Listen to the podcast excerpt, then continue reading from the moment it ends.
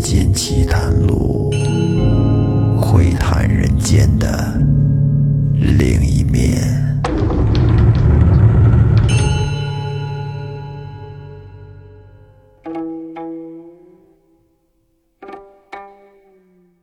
各位听众朋友，大家好，欢迎收听新的一期《民间奇谈录》，我是老岳。哎，我是雷哎拉。哎，今天雷哥又在了啊！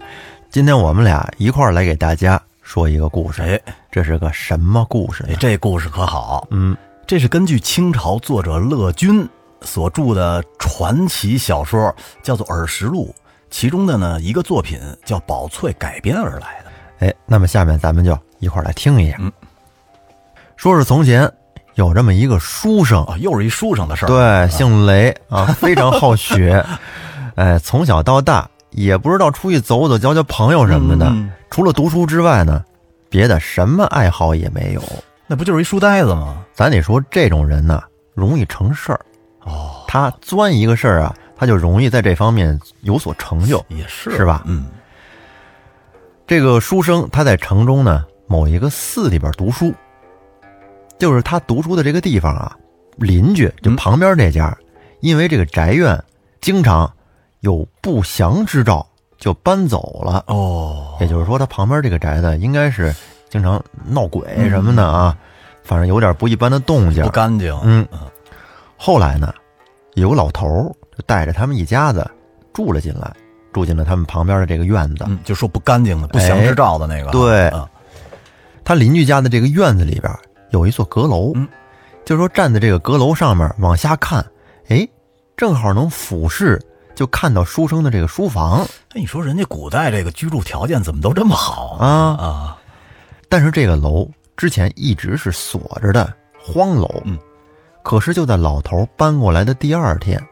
忽然只见这楼上就挂起了帘子，挂起了华丽的珠帘罗幕。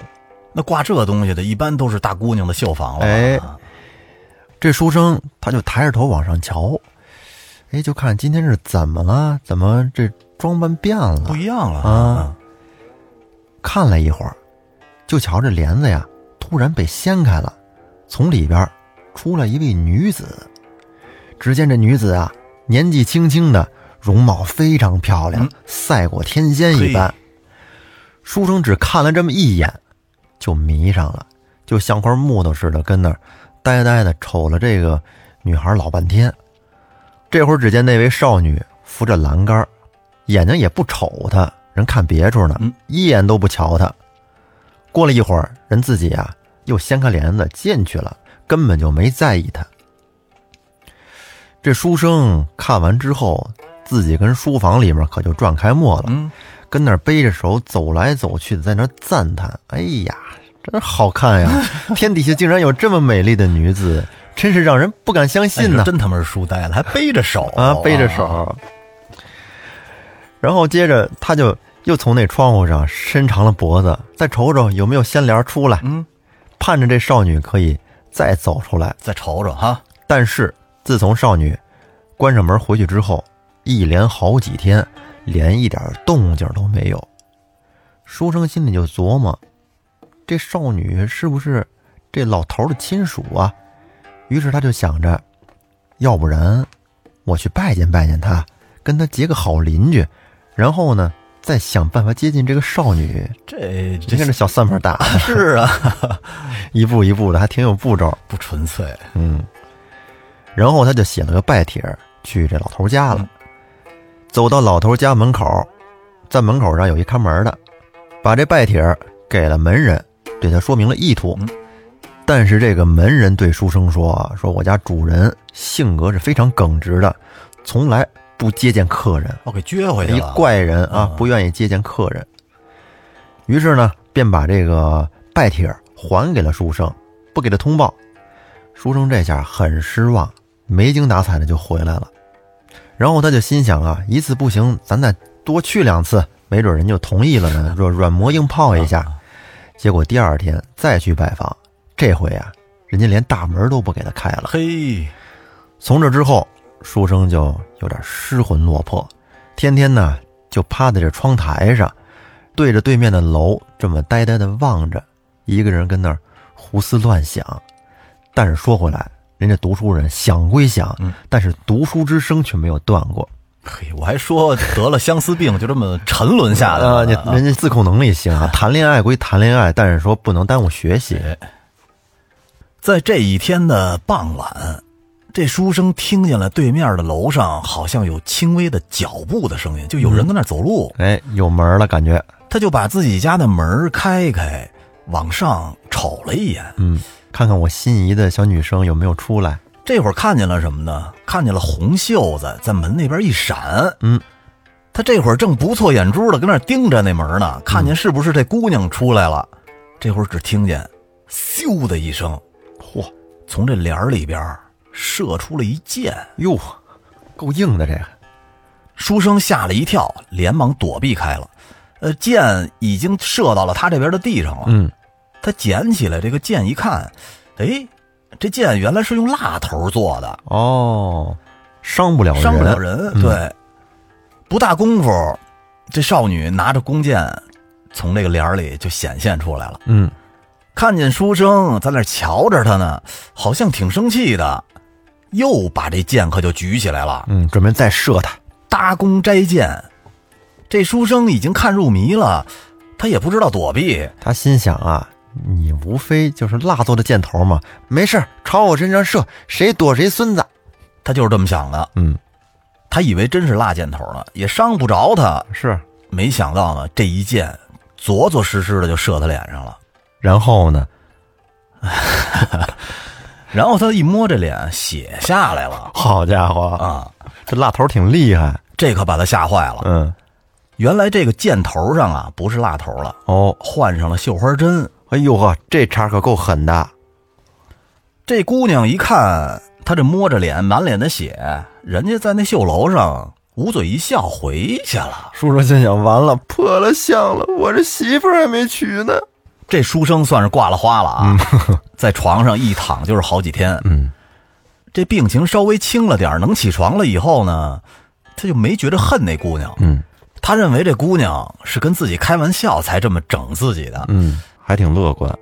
这脏心又起来了啊！嗯他琢磨是不是对自己还是有点意思呀？啊姑娘是不是爱上我啊，了？才射我一箭丘比特 嘛，是不是？对啊，老看我在这儿读书，精神小伙儿。啊哎，况且他琢磨，忍了这一箭之痛，要是能博得这个美女一笑，也不算是得不偿失。啊他觉得很划得来。嗯，合适啊但是等他病彻底好了以后，嗯他又趴到这个窗口往楼上看。这会儿他发现，珠帘绣幕，就之前看见的那个像闺房似的帘子，嗯，什么都没了。哟，这怎么回事儿呢？门窗又像以前那样锁的是严严实实的。嗯，哎呀，这书生一下就像丢了魂儿似的，非常的就是那种伤心、失望失望。他奇怪，这老者是什么时候搬走的呢？他也不知道啊。嗯，到他门口说去看看去，发现这老者根本就没搬，人家还住在那儿呢。哦，书生来到他们家门口，又低声下气的向这个看门的这个人打听，嗯，这会儿才知道这个老头儿是山 西人，哦，雷嫂老乡，对很有钱，嗯，有两个儿子在外经商，家里头只有一个老婆和一个烧火做饭的丫头，嗯，从此以外就没有别的人了啊。嚯，那老头儿听书生这么问，还不得起一身鸡皮疙瘩？所以，咱们分析书生看见的那个姑娘，有可能不是人。是个鬼。哎估计是书生问老头儿：“大爷，您家后边楼上那漂亮姑娘最近怎么没见呀？”这大爷说：“别瞎说，再让我老伴儿听见，我家哪有什么漂亮姑娘，就你大娘最好看。”想到这儿，这个书生不觉得一片热情顿时被浇灭了。嗯，但是呢，他还是忘不了那姑娘的美貌，时不时的呀，那容貌就在自己的脑海里显现出来了，你说这是不是就是一见钟情啊？相思病了。嗯，于是呢，这不说了吗？就得了病，卧床不起。哎，家人听说以后儿子病了，那就赶紧吧，请医生来吧，看看是什么毛病。医生来了之后，就见着书生啊，只是瞪着眼睛，这么直勾勾的朝前看着，嗯一句话也不说。这全家人又是吃惊又是伤心，都说啊，估计咱家这孩子活不长了。那可不是找不出毛病来吗？嗯是吧？对。但是过了没多久，这天，书生正跟床上躺着呢，直勾勾的，发呆呢，哎，躺着躺着，忽然的，自己从床上腾一下坐起来了。嗯，你看他那神色呀，就跟没病人似的。这家里人是又疑惑又害怕，这团团的围着他，心想是不是孩子回光返照了？书生不让他们跟旁边待着，说你们呀，该都干嘛干嘛去啊？全出去啊！家人不听。书生直跟他们说了三遍，都出去，都出去，全都出去，一个也别留。家人这才一个接一个的陆续出去了。但是出去归出去，他们呐谁都没走，都跟他这屋窗户根儿底下瞄着呢。嘿，啊，听听，你让我们出来干嘛呀？啊你自己跟屋里。这会儿就听见书生好像跟人说退出去了，退出去了，美人怎么不往前点儿来？：“哟，这跟谁说话呢？”过了一会儿，只听书生又说你这玩笑也开得太过分了吧？怎么能拿人脑袋当靶子射呢？这会儿就听见屋里边有这嗤嗤的笑声，笑完后才回答说：“我不过是为了试探试探你罢了，你却一点都不发火。既然知道我并非人类，却不害怕，还是照样想念我，想的都生了病，你受苦了，你对我的一片深情也到了极点，所以我才来看你的。”家人一听这话，就知道这女子肯定是鬼。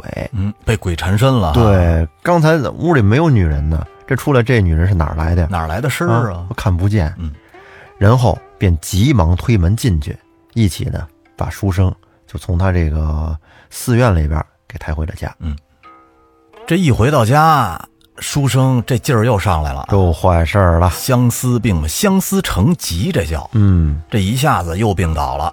你看吃什么药也不见效。这会儿呢，有家人就跟他父母说，说他这有可能是见鬼了，哎，要不然呢，你请个巫师驱驱鬼、驱驱邪，看看有没有用。嗯，咱想点偏招儿。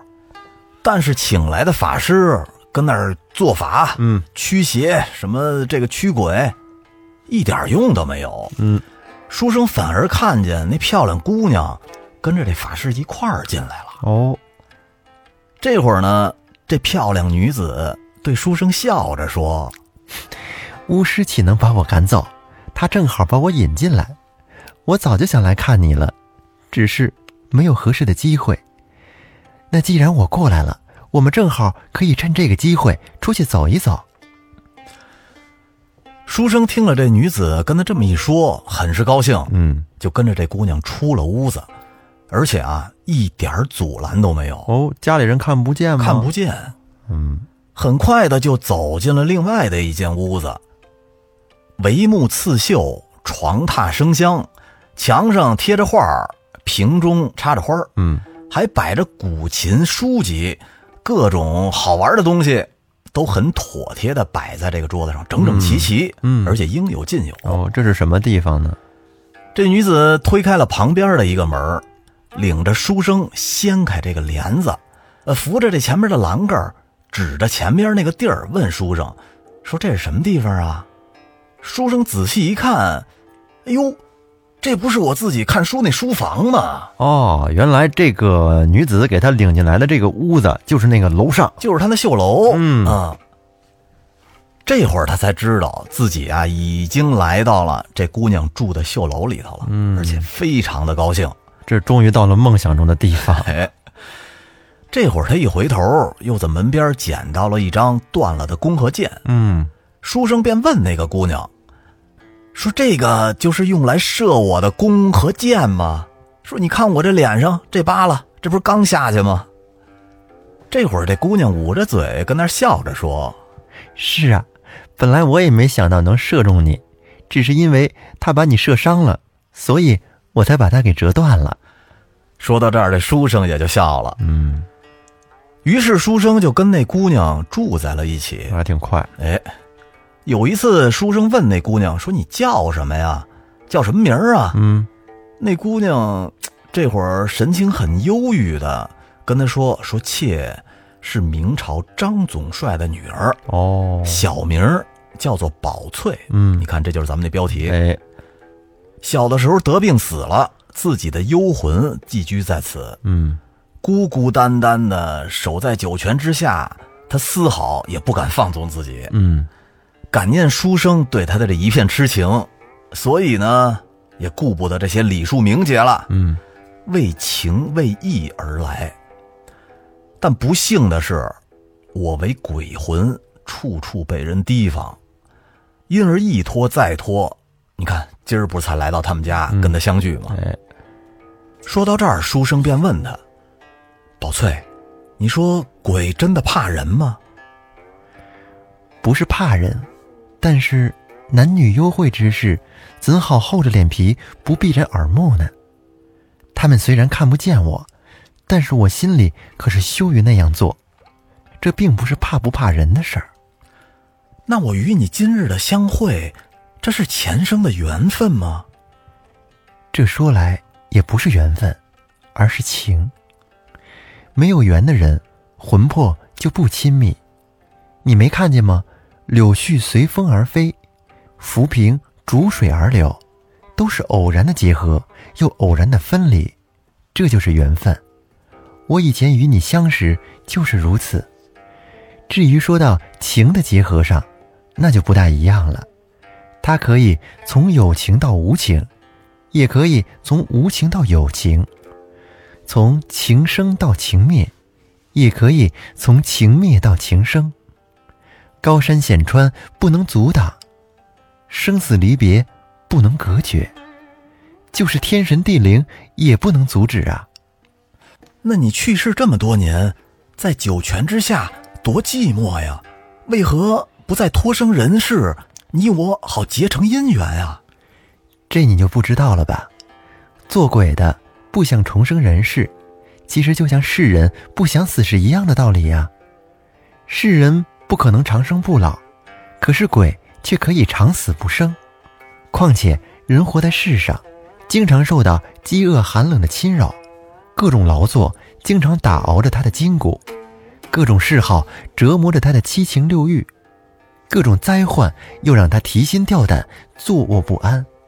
我做过人，这其中的各种滋味其实都尝过了。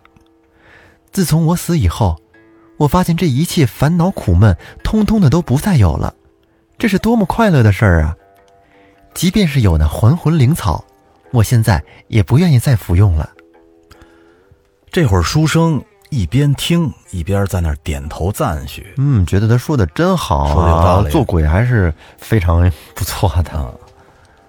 又过了三天，这姑娘就催着这书生回去。嗯，书生是真怕一走以后再也见不着这姑娘了，也不想走。就不肯走。嗯，这姑娘就劝他说道你去吧，没关系。你回去之后就跟众人说明白，说听我的话我就活，不听我的话我就死。这两者相比较，你们还不如听我的话好。你要是这么一说，众人肯定会听你的话的。然后你就让人到这个楼上来迎娶我，我就可以到你家去了。不然的话，咱们这阴阳相隔，你我这幽会怎么能长久吗？但是你要记住啊，迎娶时务必要带彩礼，准备车马，按照结婚的礼节办，这样我才去。我不是说故意要铺张，但是这结婚的礼仪可是要有的。：“书生一一的都答应了他。”嗯，转身就回去了。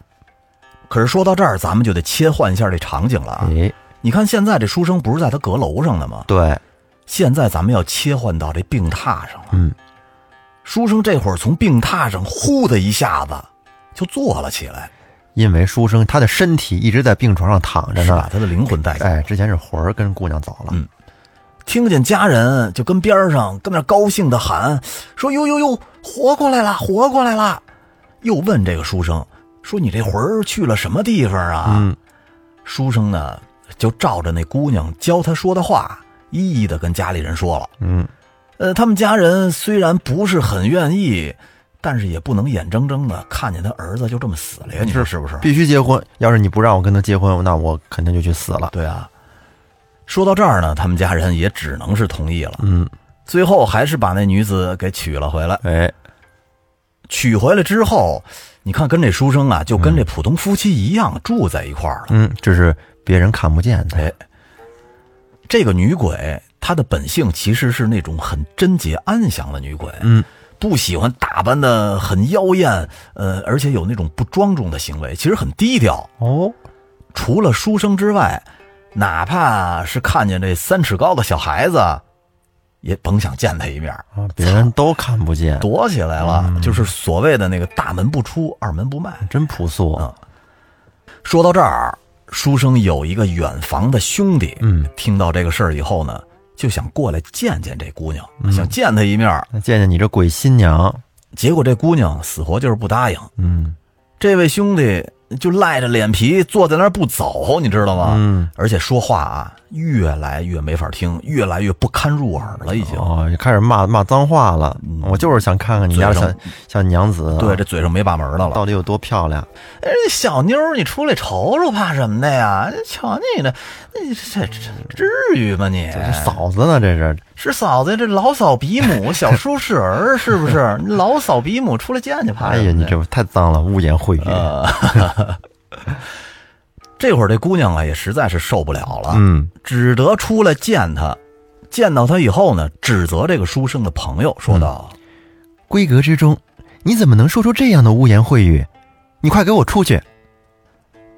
这个新娘子也见着了，嗯，那哥们儿也弄了一脸没趣儿，啊，让人给骂了一顿。只得是扫眉打眼的就走了。嗯，你从这儿啊可以看出，这个女鬼其实她这个性情是庄重不容侵犯。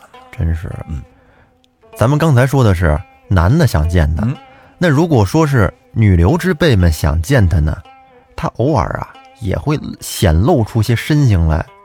那些见到过他的女人都相互传言说，就没见过比这新娘子更漂亮嘿、更贤惠的人了，真是 好。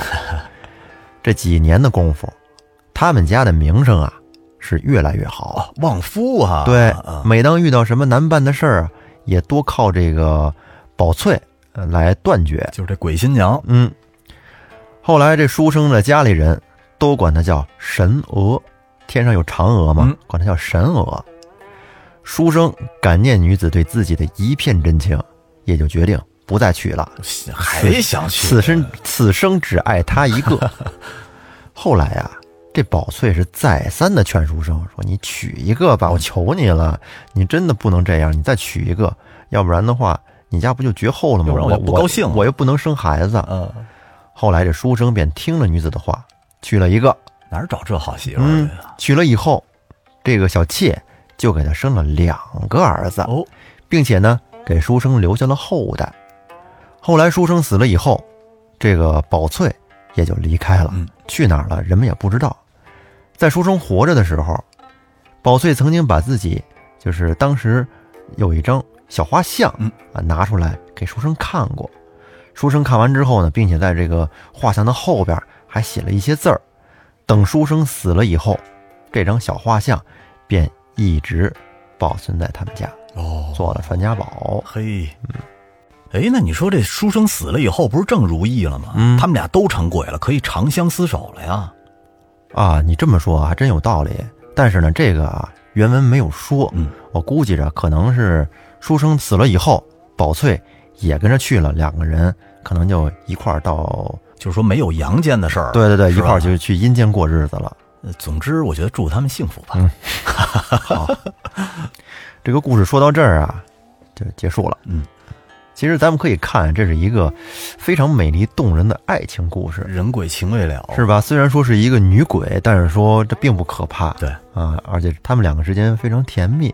你看这女鬼，她能超越世俗的界限啊，且不以色打动书生，人家而是玩感情的，嗯嗯，用情感动书生，可以冲破当时封建礼教的一些束缚，大胆的追求自己想要的婚姻幸福，这是不是挺难得的？我觉得这其实是挺难能可贵的，是嗯嗯而且更何况这书生也可以为了爱情不顾生死，嗯，感动天和地，是是不是？等于俩人做的都不赖。哎，好吧，那这期节目今天就到这儿，好啊，咱们下期再见，好，拜拜。拜拜。